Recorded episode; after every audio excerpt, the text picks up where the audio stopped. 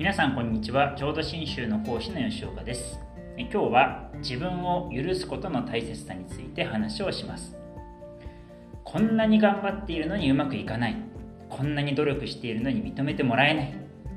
責任感が強く真面目な人ほど自分を追い込んでしまいます。何もかも一人で抱え込んで全てを完璧にこなそうとする。お釈迦様のお弟子にもそのようなお弟子がありお釈迦様がアドバイスをされました。そのお弟子の名前はソーナと言いました。とても真面目な人でどんな厳しい修行も進んで行う努力家でした。しかしなかなか悟りを得ることができず悩み苦しみ修行をやめて一般の生活に帰った方がいいんではないかと考えるようになりました。お釈迦様はそのソーナの心を察知なされて彼を訪ねていくとソーナは今の自分の気持ちを正直に打ち明けました。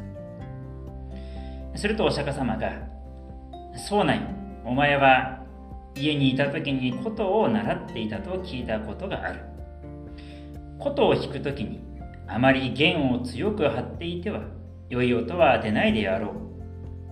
はい。弦をあまり強く張りすぎては良い音は出ません。それでは弦を緩めた方が良い音は出るのか。いえいえお釈迦様。弦を緩めすぎてもやはり良い音はいたしません。琴を弾く時も弦を緩めすぎず張りすぎずよく調整してこそ良い音が出たのではなかろうか。はい。その通りでございます。そうなよ。修行もこのことと同じなのだ。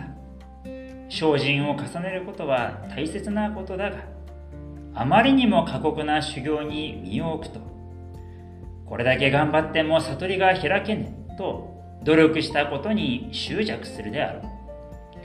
また修行をあまりに緩やかにしてしまえば今度は怠け心が出てきてしまう。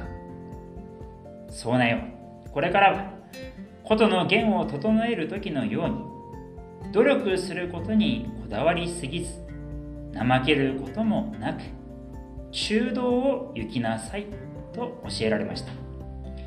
中道とは真ん中の道と書いて極端に偏らないことを仏教で中道と言われます。ほどほどのちょうどいい程度が良いとお釈迦様が教えられています。頑張りすぎてしまう人は自分の限界を超えるほどの努力を自分にさせようとしてしまいます。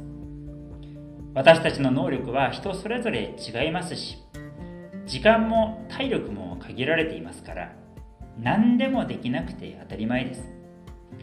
自分のできる限界を知るそして必要以上に頑張りすぎることなく時には休息を取る必要があります。体が疲れていることもあれば心が休みを必要としている人もあります。つい周りは頑張ってるのに私だけ休むなんてできない。